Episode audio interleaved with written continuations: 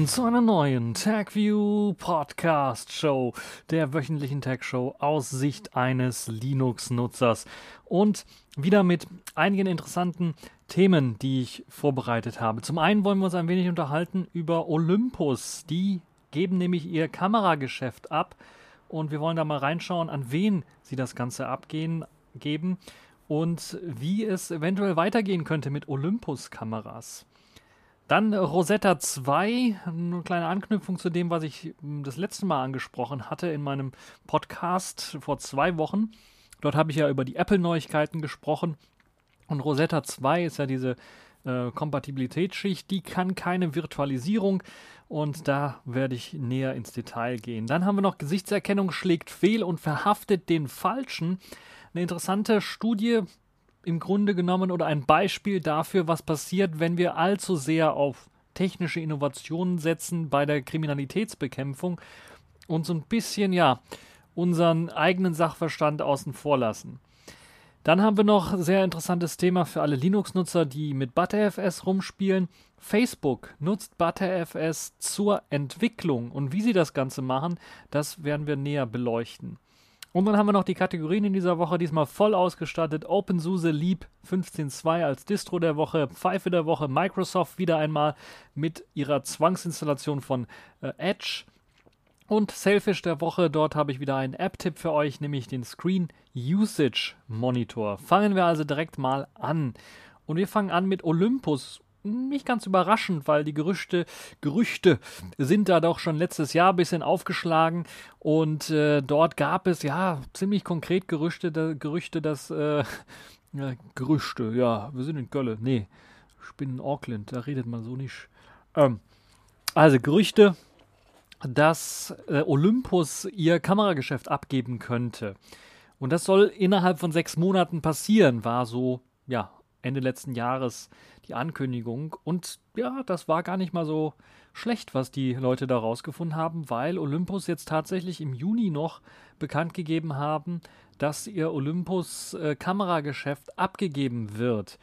Das heißt, Olympus ist immer noch groß, vor allen Dingen in der Medizinsparte, was die Herstellung von Kamerasensoren und Kameraequipment für die äh, Medizinsparte angeht, sind sie im Grunde genommen ja Monopol oder Spitzenreiter, könnte man sagen.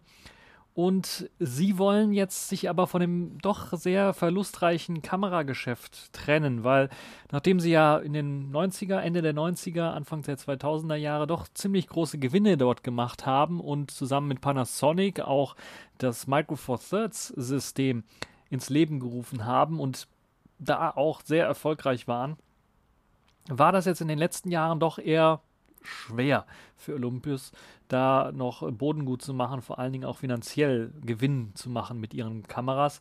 Zum einen, weil ja, das Micro Four Thirds System einfach etwas äh, unbeliebter geworden ist. Äh, zum anderen, weil auch viele Konkurrenten aufgeholt haben.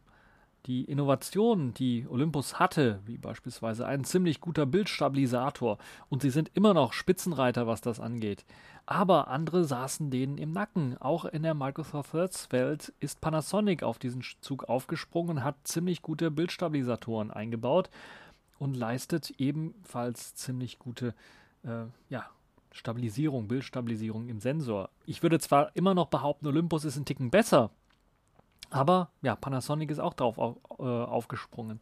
Andere Hersteller natürlich auch, aber die haben größere Sensoren. Und da kommen wir eben zu dem Problem, das Olympus auch so ein bisschen getroffen hat. Zum einen natürlich die kleineren Sensoren werden immer größer in unseren Smartphones und kommen da schon in Richtung 1 Zoll an und können dank der Vielzahl von Algorithmen und Software-Tricks mittlerweile schon Bilder erzeugen, die ziemlich nah rankommen an das, was eine Micro Four Thirds oder ein Four Thirds Sensor auch rausholen kann.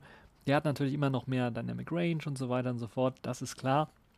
Aber irgendwie ist da der Zug abgefahren, was die günstigeren Geräte angeht. Und was die teuren Geräte angeht, ja, wer will schon für 2000, 3000, 4000 Euro eine Micro Four Thirds Kamera kaufen, wenn er für den gleichen oder einen Bruchteil des Preises schon eine Full-Frame Kamera bekommt, also eine Vollbild, Vollformat Kamera mit einem 35 mm Sensor der deutlich besseres äh, Dynamic Range hat, deutlich, äh, ja, deutlich bessere Qualität im Lowlight bietet und eben auch diesen ja, Unscharf-Effekt, diesen Bokeh-Effekt einfach geschmeidiger hinbekommt, auch wenn das ganze System deutlich größer ist. Aber selbst Panasonic, die lange Zeit nur bei Micro Four Thirds auf dem um Micro Four Thirds und vielleicht 1 Zoll Sensoren noch unterwegs war, sind zusammen mit einigen anderen auf die äh, Leica, glaube ich, L-Alliance, äh, also auf diesen L-Mount gesprungen und interessanterweise war Olympus nicht dabei. Und ich glaube, das hat Olympus dann letzten Endes ganz das Genick gebrochen, weil sie als letzte, ja, letzte Firma, Kamerafirma nur auf Micro Four Thirds gesetzt haben und äh, ja, nicht im Vollformat mitmischen wollen. Und da ist jetzt momentan gerade der Trend, dass Leute Vollformat wollen, weil eben das deutlich noch einen Unterschied bietet zu den ja, Smartphones. Insgesamt eine etwas traurige Geschichte, würde ich sagen, für gerade die Leute, die sich jetzt eine Olympus-Kamera gekauft haben. Und ich habe auch, muss ich ganz ehrlich zugeben, zuge äh, zugeben, ähm, vor ein paar Monaten damit gespielt, vielleicht auch eine Olympus-Kamera zu kaufen, weil eben gerade fürs Vloggen diese Bildstabilisierung ziemlich gut ist und die neuen Olympus-Kameras in Sachen Autofokus auch als einziges Micro Four Thirds System, was gute Bildstabilisierung bietet, einen Phasenautofokus hat, der ordentlicher funktioniert als das, was Panasonic zu bieten hat. Aber leider, ja, jetzt sieht es so aus, dass, wo ich dann sage, hm, grübel ich, ob ich mir sowas wirklich holen sollte und da ja viel investieren soll. Ist ja quasi ein Investment, weil man ja ein Kamerasystem dann kauft. Nicht nur eine Kamera, sondern ein System. Klar, die Linsen, die, die, die Objektive werden nicht verschwinden. Panasonic-Objektive wird es weiterhin geben. Panasonic wird aus dem Micro Four Thirds Business nicht aussteigen, obwohl sie eben auch im Vollformat sind. Ähm, und es gibt halt auch gute Objektive. Also so schnell wird das Ganze alles nicht irgendwie kaputt gehen. Was ich jetzt hoffen könnte, ist natürlich, dass die Preise sinken und ich die gute Technik dann nutzen kann. Aber für einen günstigeren Preis. Aber naja, wir werden schauen, wie sich das dann entwickeln wird. Wie sieht es jetzt konkret mit Olympus aus? Die werden also jetzt nicht komplett das Kamerageschäft verlassen, sondern die werden sich halt eben umstrukturieren, so würde ich das Ganze mal behaupten. Und die Kamerasparte ist auch nicht tot, sondern die lebt auch noch weiter bis zum Ende dieses Monats, glaube ich, äh, diesen, diesen Jahres, glaube ich. Und ähm, wird dann von dem Finanzinvestor Japan Industrial Partners übernommen. Das ist ein äh, JIP. Das ist, glaube ich, keine ganz unbekannte Firma, denn die Firma hat auch bereits schon die Rechte von Sony für die Vario Notebooks übernommen. Man muss aber ganz ehrlich sagen, die haben das dann doch eher schlecht als recht gemacht, denn die Vario Notebooks, da gibt es glaube ich immer noch Vario Notebooks, die rauskommen, ohne Sony Branding natürlich. Und von der Qualität her ist das also Ramsch-Qualität, würde ich mal sagen. Das ist also ganz unterste Liga ist also nicht das geworden, was man sich vielleicht erhofft hatte, als das Ganze dort über, ja, übernommen worden ist. Ähm, Japan Industrial Partners ist also etwas, ist quasi so, ein, so, ein, so eine Firma, die kauft eben so ein bisschen auch Namen ein und versucht dann, aber natürlich auch ein bisschen Technologie und versucht das dann so schmackhaft zu machen, dass ein anderer Partner kommen könnte und das dann aufkaufen kann und dann weiterentwickeln kann. So wie ich das jetzt verstanden habe, soll es ähm, wohl nicht, also nicht ganz klar, aber es soll wohl hoffentlich nicht nur um einfache Patente geben, die äh, Japan Industrial Partners übernehmen, rund um Olympus-Kameras und deren Systeme, IBIS, also der, der In-Body-Bildstabilisator zum Beispiel, wäre, wäre sowas. Ähm, ja, oder werden sie, also soll hoffentlich nicht um diese Patente gehen, sondern es wird wirklich darum gehen, dass sie sich auch Olympus-Kameras vornehmen und dann von einer neuen Firma dann herstellen lassen, die dann jetzt weiter den Namen Olympus verwenden darf, so wie ich das verstanden habe, aber jetzt nicht mehr das alte Olympus ist, sondern neueres Olympus. Oder wird man den Namen Olympus auch weglassen müssen und die Kameras einfach nur noch OMD-Kameras nennen?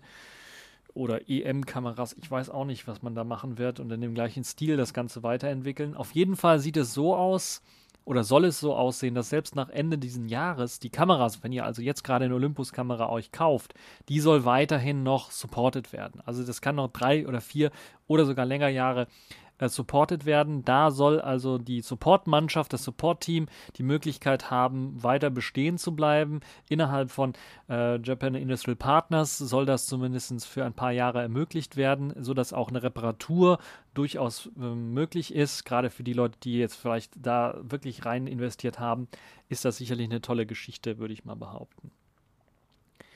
Japan Industrial Partners hat vor Jahren äh, Sony Vaios äh, Notebook-Sparte aufgekauft. Da lief es eher schlecht. Deshalb bin ich ja eher etwas skeptisch, was das Ganze angeht. Und ähm, ja, wir werden mal schauen, wie sich das denn weiterentwickeln wird. Und es sieht zumindest jetzt so aus, dass Olympus jetzt auch seine eine, eine weitere Roadmap vorgestellt hat für weitere Objektive. Also es scheint so, als ob Business as usual bei Olympus gefahren wird, was so ein bisschen seltsam anmutet. Sie haben gerüchteweise, ne, nicht nur gerüchteweise, sondern auch faktisch, äh, vor allen Dingen in den USA, aber auch in anderen Teilen der Welt sich zurückgezogen, teilweise Leuten gekündigt, die dort in Olympus-Shops gearbeitet haben oder als ähm, Präsentatoren oder Repräsentanten von Olympus dort äh, gearbeitet haben. Und äh, es sieht so aus, als ob Olympus dann sich also auf jeden Fall verkleinern wird wie es dann aussieht, ob auch neue Kameras entwickelt werden und rauskommen werden. Da gab es ja Gerüchte, dass da eventuell was in der Pipeline ist. Ob das jetzt wirklich kommen wird, ist etwas fraglich. Software-Updates äh, und, und, Support im Allgemeinen soll es weitergeben. Also Firmware-Updates soll es weitergeben. Da ist ein größeres Firmware-Update auch für die EM1 äh, X angekündigt. Die soll auch ein großes Update bekommen. Das ist ja das Spitzen, Spitzenklassen, High-End Kamerateil von Olympus. Da werden wir also mal schauen, wie es aussieht mit Olympus. Es sieht aber aus meiner Sicht nicht gerade zu allzu rosig aus. Aber ja, wie gesagt, vielleicht im Abverkauf kann man dann günstig an gute Kameras kommen, weil die Olympus-Kameras doch ja, relativ teuer, aber ziemlich, ziemlich gut sind. Gerade jetzt die neueren EM1 Mark II, schon etwas älter, aber dank Firmware-Update quasi zu einer neuen Kamera geworden. EM5 Mark III und EM1 Mark III. Also OMD, EM, die haben einen etwas längeren Namen. Ähm, ja, schade eigentlich um Olympus. Äh, die haben, waren immer ziemlich innovativ im Kamerageschäft. Da hätte ich mir also doch gewünscht, dass sie etwas länger bleiben und vielleicht mit einer neuen Innovation jetzt auftauchen. Ähm, keine Ahnung, was sie da vielleicht in der Pipeline gehabt hätten was das angeht. Ähm, und ja, naja, mal schauen, wie sich das weiterentwickelt. Ganz tot sind sie jetzt noch nicht. Kommen wir zum nächsten Thema und da knüpfe ich an an das, was ich vor zwei Wochen angesprochen hatte. Da geht es ja um Apple und die WWDC. Und hat Apple ja angekündigt, dass sie auf ARM wechseln wollen und wollen dazu eine Kompatibilitätsschicht ähm, erschaffen, die x86-Anwendungen auf ARM ausführbar machen soll. Und wie ich bereits schon sehr stark vermutet habe, hat Apple jetzt auch bestätigt, dass äh, der Virtualis äh, das Virtualisierungssoftware oder Virtualisierer nicht mit Rosetta 2, also dieser Emulationsschicht für x86 auf ARM, ähm, funktionieren wird. Zumindest wenn es halt eben um x86 Virtualisierer geht. Damit wird eben das Virtualisieren von Windows oder Linux auf x86-Basis stark erschwert, im Grunde genommen unmöglich gemacht. Treiber bzw. Kernel-Extensions für x86 können ebenfalls nicht mit Rosetta 2 übersetzt werden, sondern Rosetta 2 übersetzt tatsächlich nur Programme. Nur x86-Programme können damit übersetzt werden und wie ich auch vermutet habe, das heißt beim ersten Start werden die Programme, kann es sein, dass es länger startet, weil es im Hintergrund tatsächlich umkompiliert wird für ARM64 um äh, schneller natürlich ausführbar zu sein. Das heißt, x86-Treiber funktionieren nicht. Das heißt, falls ihr noch irgendwelche Hardware habt, wofür die es Mac-Treiber gibt, kann es sein, dass ihr neue Treiber benötigt. Falls die Mac-Treiber nicht mit macOS direkt ausgeliefert werden, sondern vom Hersteller irgendwie geliefert werden, ist das vor allen Dingen vonnöten. Da müsst ihr also darauf achten, dass solche Sachen mit den neuen ARM-Macs wahrscheinlich nicht laufen, weil es keine Kompatibilitätsschicht für Treiber geben wird. Ähm, wir reden jetzt von der Kernel, von den Kernel Extensions, die ja als Treiber verwendet werden. Langfristig will Apple davon komplett weggehen. Sie erlauben das jetzt so mehr oder weniger noch versteckt, aber sie machen es schon schwieriger, die überhaupt installieren zu können, weil es ja eher etwas versteckt ist. Und äh, man möchte später auf was anderes äh, wechseln. Etwas, was wahrscheinlich einfacher zu funktionieren scheint. Äh, Rosetta selber übersetzt alle x86-64 Instruktionen, also 64-Bit äh, gibt es an, sagt Apple, und bestimmten Erweiterungen äh, des x86-Befehlssatzes wie Advanced Vector Extensions wie AVX, AVX2 oder AVX 512 werden nicht unterstützt. Das ist schon eine große Einschränkung für das ein oder andere Programm, weil die natürlich weil das eben x86 eher optimierte Programme sind, gerade auf sowas 16 sehr stark, weil das halt eben in den Intel-Prozessoren durchaus für mehr Speed bringt und mehr, mehr äh, Spaß sorgt bei Spielen auch. Es kann also durchaus dazu führen, dass einige Hersteller, obwohl sie halt eben äh, keine Kernel-Extension haben, äh, dann eben auch mit Rosetta 2 unter Macs mit eben dem äh, Apple A-Prozessoren oder wie auch immer sie dann heißen werden, dann nicht laufen werden. Das ist natürlich ein bisschen ärgerlich, würde ich mal behaupten. Und äh, ja, wir müssen gucken, wie viele Programme es denn tatsächlich betrifft und ob die Nutzer dann sehr stark verärgert davon sind oder ob die Hersteller es schaffen, dann eine ARM-Version relativ zügig und zeitnah zum Release der ersten äh, MacBooks, gehe ich mal von aus, oder Mac-Geräte mit äh, Macintosh mit äh, ARM dann herauszugeben. Kommen wir mal zu einem anderen Thema und gehen wir, bleiben wir ein bisschen im Technikbereich natürlich drin, aber kommen wir auch zu einer etwas gesellschaft- und netzpolitisch kritischen äh, Geschichte, nämlich die Gesichtserkennung. Gesichtserkennung ist ja immer schon so etwas, wir haben alle so das Horrorszenario vor Augen äh, der Totalüberwachung, wo eben Minority Report mäßig wir eben unser Gesicht erkannt wird und uns dann äh, beim Vorbeigehen an den Schaufenstern äh, speziell Werbung angezeigt wird zu dem, was wir gerade äh, wahrscheinlich das letzte Mal irgendwie gekauft haben. Und wenn wir uns dann anschauen, wie schlecht teilweise Amazon-Geschichten sind, wo ich dann einmal einen, was weiß ich, einen Toilettensitz gekauft habe und seitdem halt eben andauernd nicht nur Newsletter, sondern auch bei jedem Amazon-Aufruf dann Toilettensitze von verschiedenen Herstellern bekomme.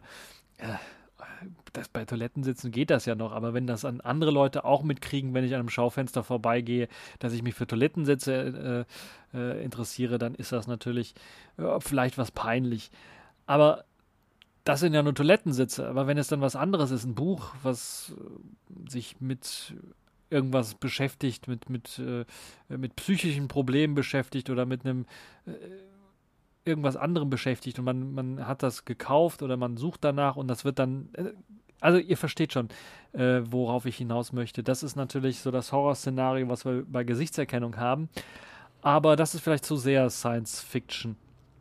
Wobei natürlich einige Läden in den USA bereits schon so weit sind, dass sie eine Gesichtserkennung einsetzen, um den Kunden zu erkennen und nicht nur die Gesichtserkennung dann einsetzen, um den Kunden zu erkennen, sondern eben auch erkennen können, was der Kunde gerade gekauft hat. Und der Kunde muss dann auch nicht bezahlen, sonst wird automatisch von seinem Amazon-Konto ähm, äh, abgebucht. Eine interessante Geschichte, aber auch ein bisschen spooky, würde ich mal sagen. Oder natürlich auch Gesichtserkennung, wie in dem Fall, eingesetzt von Polizei.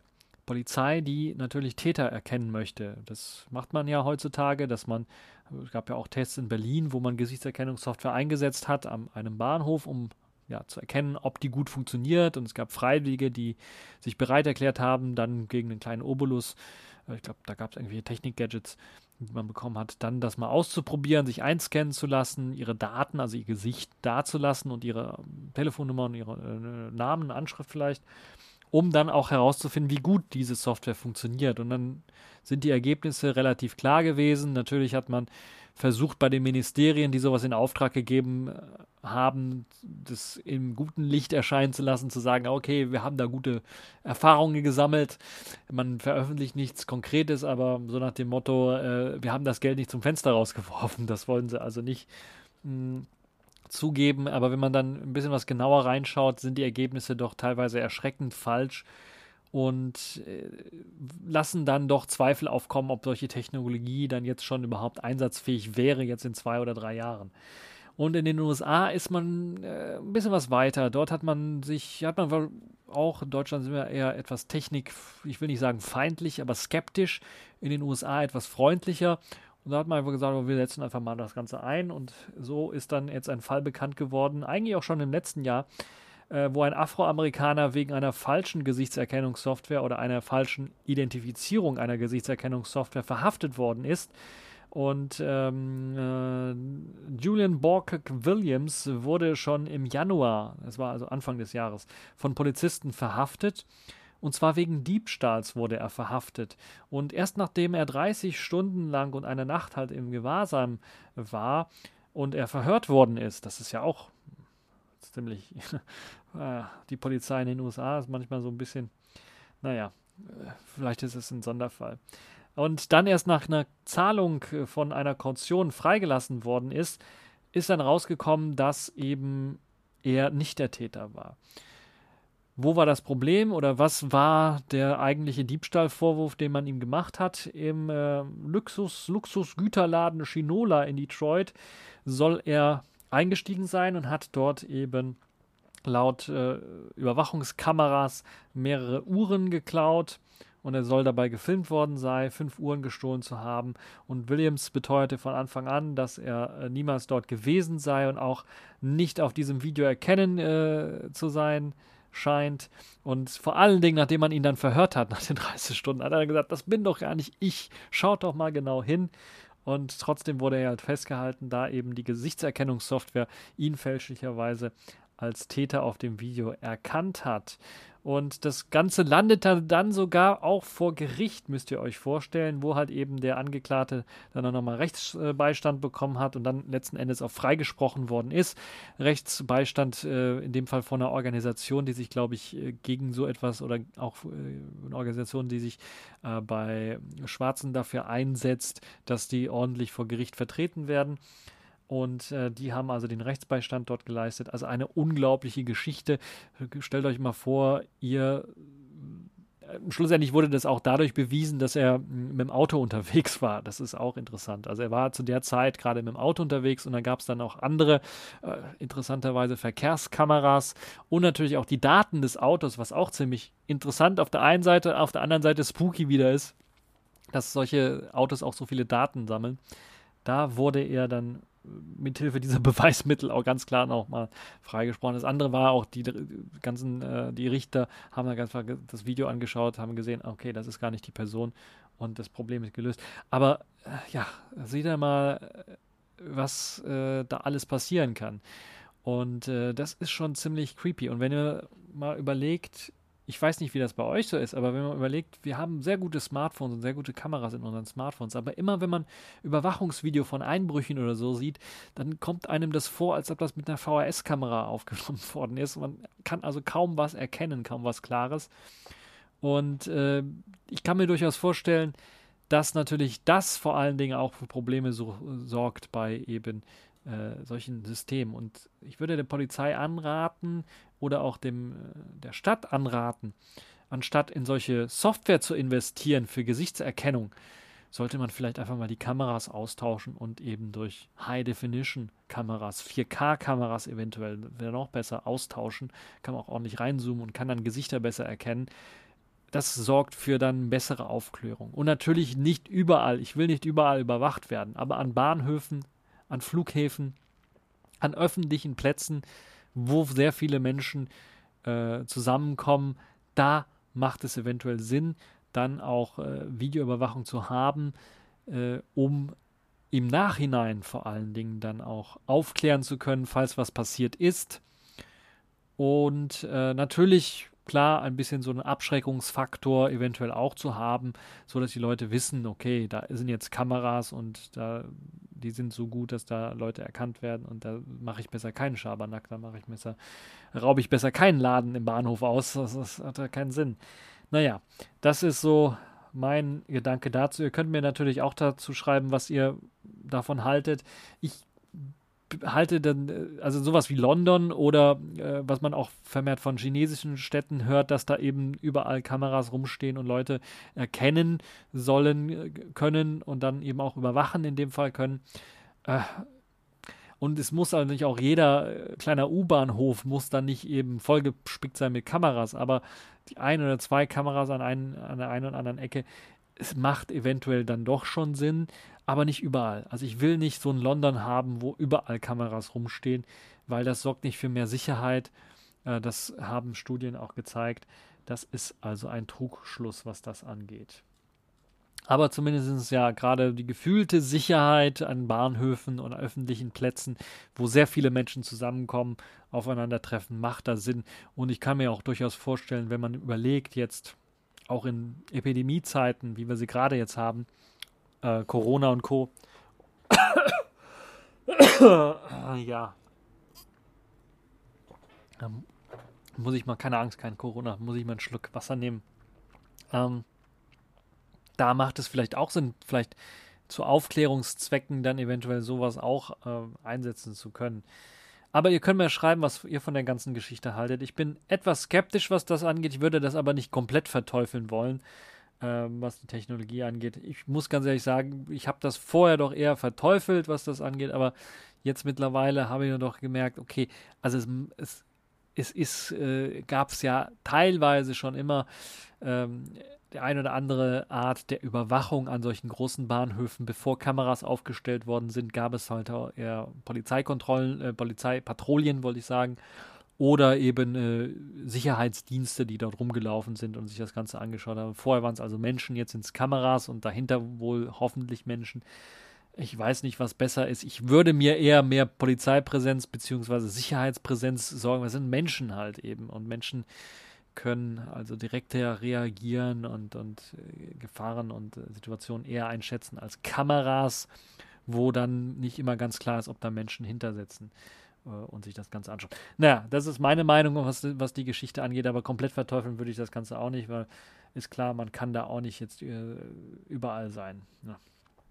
Gut, eure Meinung würde mich mal interessieren. Was haltet ihr von der ganzen Geschichte? Schreibt es im Kommentarbereich und dann können wir diskutieren. Wir kommen jetzt zu den Kategorien in dieser Woche und fangen an mit OpenSUSE Leap 15.2, die Distro in dieser Woche. Und ich muss ganz ehrlich sagen, ich habe äh, mich überhaupt nicht informiert über die neue 15.2er Version von OpenSUSE Leap. Ich weiß nur, OpenSUSE Leap ist eine Distribution, die vor allen Dingen auf Stabilität setzt, im Kontrast zu OpenSUSE Tumbleweed, die vor allen Dingen auf Bleeding Edge Rolling Releases setzen, ist OpenSUSE Leap auch eine Rolling-Distribution, weil man von der alten Version auf die neue einfach aktualisieren kann. Aber eben äh, Stabilität, auf Stabilität ausgelegt. Also das, was das alte SUSE Linux oder OpenSUSE eben war.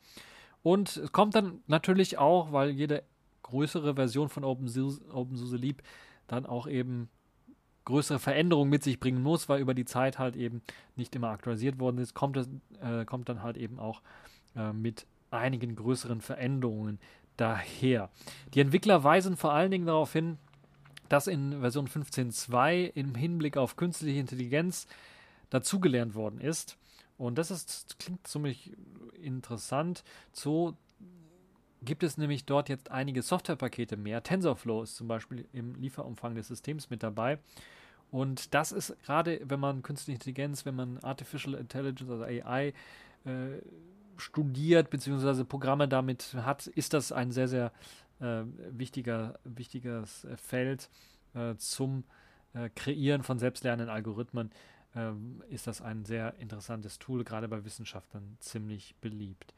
Aber auch PyTorch, äh, ONNX äh, wurden hinzugefügt und PyTorch ist zum Beispiel ein Tool, das so ein bisschen an TensorFlow erinnert und ebenfalls erleichtern soll das Modellieren von Umgebungen für maschinelles Lernen, weil das ist ja das, was wir landläufig als AI dann bezeichnen, maschinelles Lernen im Grunde genommen.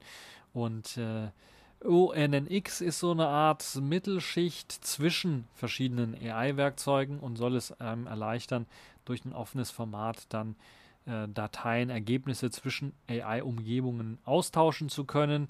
Und das ist natürlich nicht alles, worauf äh, die neue Version Wert gelegt hat, sondern auch eine bessere Virtualisierung ist mit dabei. Äh, vor allen Dingen äh, gerade die Fähigkeiten des Systems auf äh, die Virtualisierung von Daten. Erstmals gibt es zum Beispiel dann Grafana und Prometheus, die mitgeliefert werden und eben die Möglichkeit bieten, dann halt eben äh, gerade bei modernen IT-Umgebungen das einzusetzen. Das sind die Tools, die eingesetzt werden für Virtualisierung, äh, gerade vor allem im Serverbereich. Ähm, es gibt jetzt auch einen Echtzeit-Kernel, der mit an Bord ist.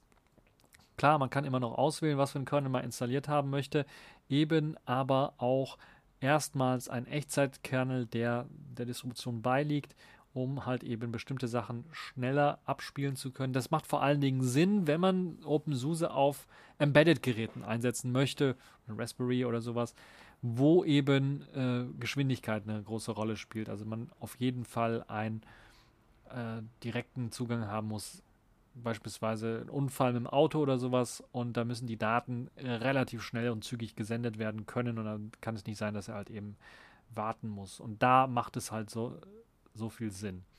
OpenSUSE Leap 15.2 kommt mit dem Linux-Kernel 5.3 daher. Wie gesagt, einmal in einer normalen Version und einmal in einer Version mit eben Low Latency, also einem Echtzeit-Kernel im Grunde genommen.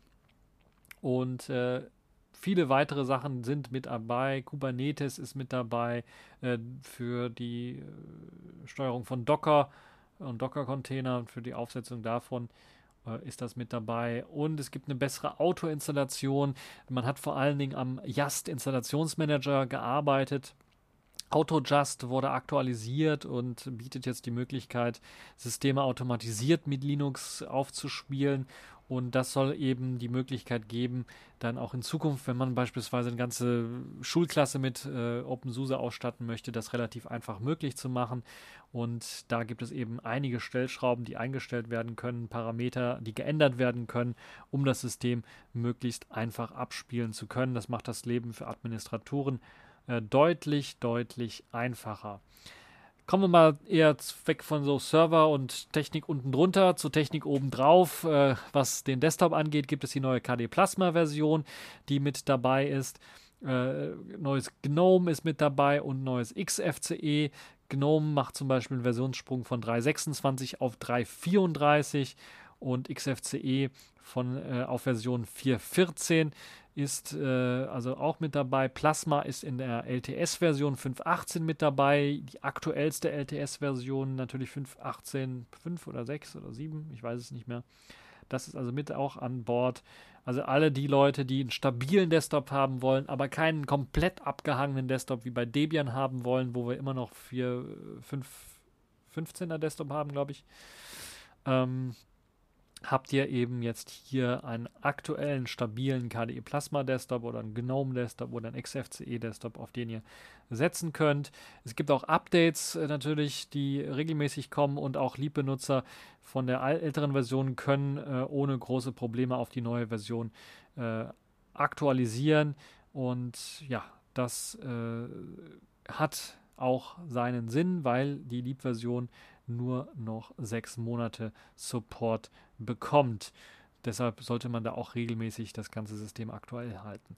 Was haltet ihr von äh, OpenSUSE? Habt ihr es ausprobiert? Auch mal die Leap-Version? Für mich klingt das ziemlich interessant. Ich muss ja auch aus beruflichen Gründen so ein bisschen äh, eine andere Distro eher nutzen. Aber Leap würde, glaube ich, wenn ich das beruflich nicht was anderes machen müsste, wäre, glaube ich, meine Lieblingsdistribution, weil sie eher dem entspricht, was ich gerne mag. Also alle sechs Monate neues Release und äh, dazwischen einfach stabil. Also das alte Konzept, was Ubuntu eigentlich immer hatte, das haben wir hier mit OpenSUSE Leap. Aber Ubuntu ist eben, ja, sagen wir mal, der, der, äh, die, die GNOME-Geschichte ein bisschen zu groß und man lässt das KDE Plasma so ein bisschen äh, hinten rumfallen. Und hier bei OpenSUSE hat man, habe ich zumindest das Gefühl, immer wenn ich ausprobiert habe, KDE Plasma als First Class Desktop und GNOME als First Class Desktop.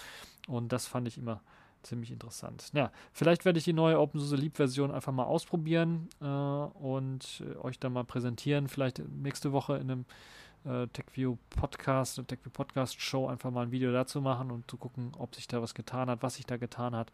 Oder einfach mal OpenSUSE Tumbleweed auch ausprobieren, mal wieder was länger her, dass ich das aktualisiert habe. Ich habe es nämlich auch als virtuelle Maschine bei mir auf meinem System laufen. Nun ja, das zur Distro der Woche. Ich will es nicht allzu lang machen. Kommen wir zur Pfeife der Woche. Microsofts Zwangsinstallation von Edge. Ihr habt es vielleicht gehört.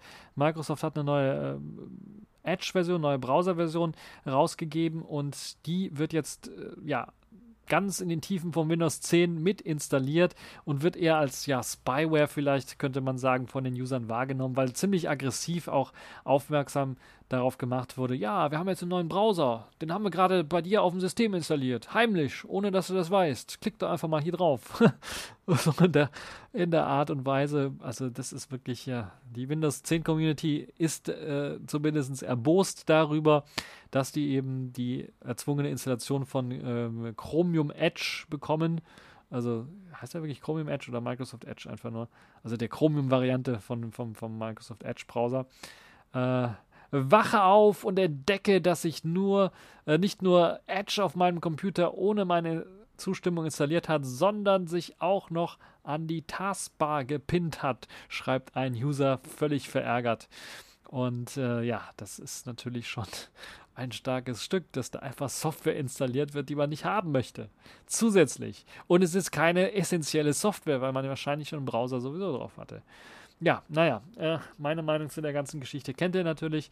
Und äh, das ist ein totaler Fail, deshalb würde ich sagen, Pfeife der Woche.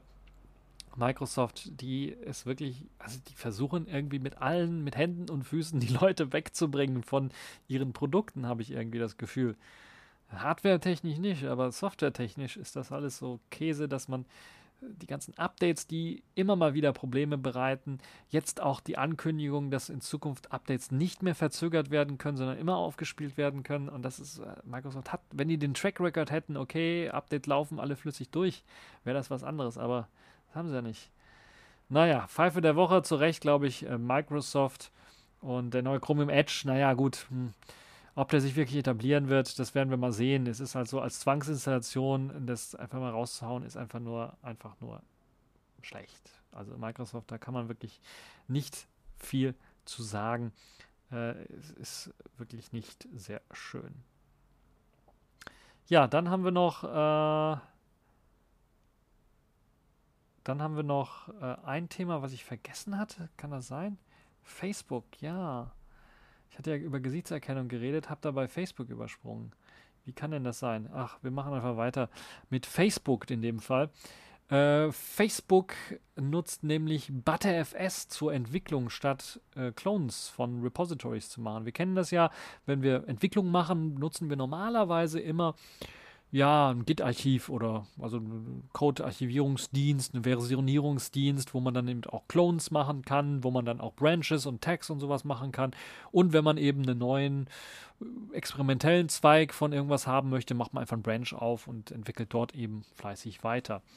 Das funktioniert in der Regel ziemlich gut. Bei Facebook nutzt man aber was anderes. Bei Facebook nutzt man ButterFS-Schnappschüsse, weil anscheinend, so sagt Facebook zumindest, Facebooks Quellcode mittlerweile so groß und unübersichtlich geworden ist, dass einem äh, bei diesem großen Mono-Repository, was Facebook hat, also sie haben da nicht alle Projekte irgendwie in kleineren Sachen, sondern haben wirklich alle Projekte in einem drin äh, dass die riesige Menge an Quellcode eben dazu führt, dass eben es Leistungsprobleme gibt und mit den herkömmlichen Tools wie beispielsweise Git das Ganze nicht mehr funktioniert. Deshalb hat das Team jetzt auch die Nutzung von ButterFS Subvolumes bzw. Snapshots bekannt gegeben.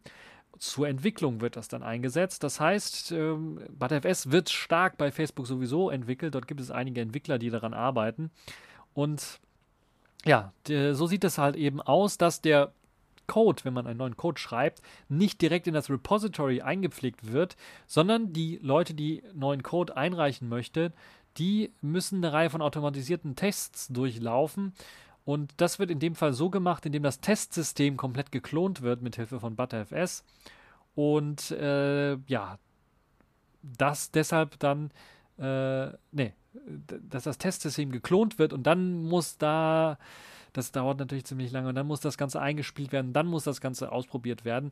Und diesen, ähm, diese Arbeitsweise möchte man jetzt ändern und stattdessen möchte man mit ButterFS arbeiten, also das Repository mit all seinen Dateien klonen. Das dauert ziemlich lange. Und das wird jetzt mittels ButterFS Schnappschuss gemacht. Also man legt beim neuen Committen einen Schnappschuss mit ButterFS an. Und das geht sehr, sehr schnell. Und ja, die speziellen Eigenschaften von diesem Dateisystem sorgen halt eben dafür, dass es sehr, sehr schnell geht. Und dann wird einfach nur ein Reflink irgendwie draufgelegt, es wird einfach ein Referenzierungslink draufgelegt und es werden dann nur noch Änderungen ähm, gespeichert in dem neuen Schnappschuss. Ähm, und das ermöglicht halt eben den kompletten Verzicht eben auf das Erstellen von äh, eben komplett neuen Dateien, auf einem kompletten Klon des ganzen Archives, was natürlich ziemlich viel Arbeit bereitet und das rüberkopieren. Der Schnappschuss ist im Prinzip halt eben nur eben eine virtuelle Kopie von Änderungen, die man auf Dateien angewandt hat. Also das, was man eigentlich haben möchte. Und es ist ziemlich interessant, dass da man ButterFS für einsetzt. Dafür ist eigentlich nicht gemacht. Ne? Aber ja, aber es ist durchaus möglich. Und äh, das ist interessant, dass Facebook das in so einem großen Stil mit ihrem Herzstück, ihrem Quellcode machen. Und ja, es könnte ziemlich interessant sein, wenn halt eben äh, so etwas sich in Zukunft durchsetzen wird, dass man anstatt ein ja, Git-Archiv auf herkömmlichen Dateisystemen hat, vielleicht ein eigenes Git-Dateisystem oder sowas äh, haben wird, weil ich kann mir durchaus vorstellen, dass Microsoft an sowas arbeiten könnte, an einem virtuellen Dateisystem mit ähnlicher Funktionalität, um das automatisch zu machen, um das Entwickeln einfach schneller zu machen, gerade bei größerem Code. Äh, und ja, Facebook nutzt das äh, Dateisystem ButterFS schon ziemlich lange und auch intensiv für eben sein eigenes Containersystem, mit äh, dem sehr schnell eben auch Updates an verschiedene Dienste des Anbieters durchgeführt werden können.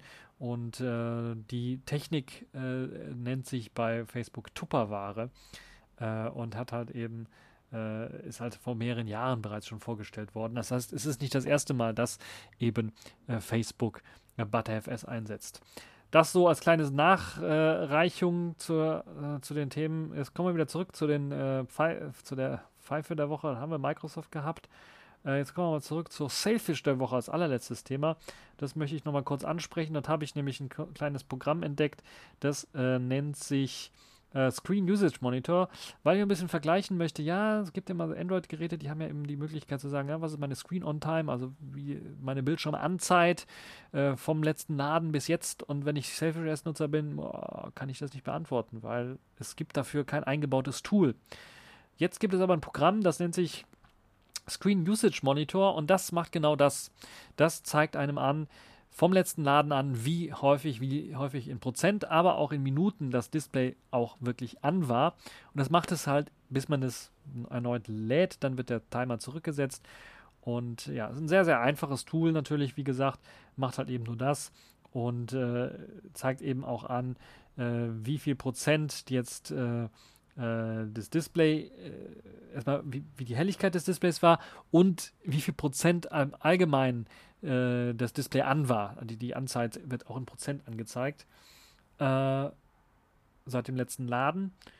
Und natürlich dann auch die, mh, hm, die, die äh, Anzeit an sich wird dann einem angezeigt. Also ein ziemlich interessantes Tool, wie ich finde, und kann ich auch nur den Leuten empfehlen, die vielleicht noch mal ein bisschen äh, Measurement betreiben wollen, also ein bisschen mal rausfinden wollen, äh, wie lange ihr Selfish S äh, Smartphone tatsächlich durchhält. Und ich werde das auch mal interessieren, äh, mich interessiert das auch mal und ich werde das auch mal installieren und werde dann mal rausfinden, was bei meinem äh, Xperia 10 Plus, ob die Akkulaufzeit wirklich so schlecht ist, ob die Screen-on-Time wirklich so schlecht ist, wie immer alle behaupten und inwiefern das dann mit dem größeren Akku beladenen XA2 dann mithalten kann und dann vielleicht mal einen Vergleich zu machen, wäre vielleicht auch eine interessante Geschichte. Nun ja, das war es jetzt für diesen TechView Podcast. Ich hoffe, er hat euch gefallen, ihr hattet Spaß dran äh, und ich wünsche euch eine schöne Zeit. Äh, bleibt gesund. Äh, haltet Abstand und bis zur nächsten Folge. Yeah.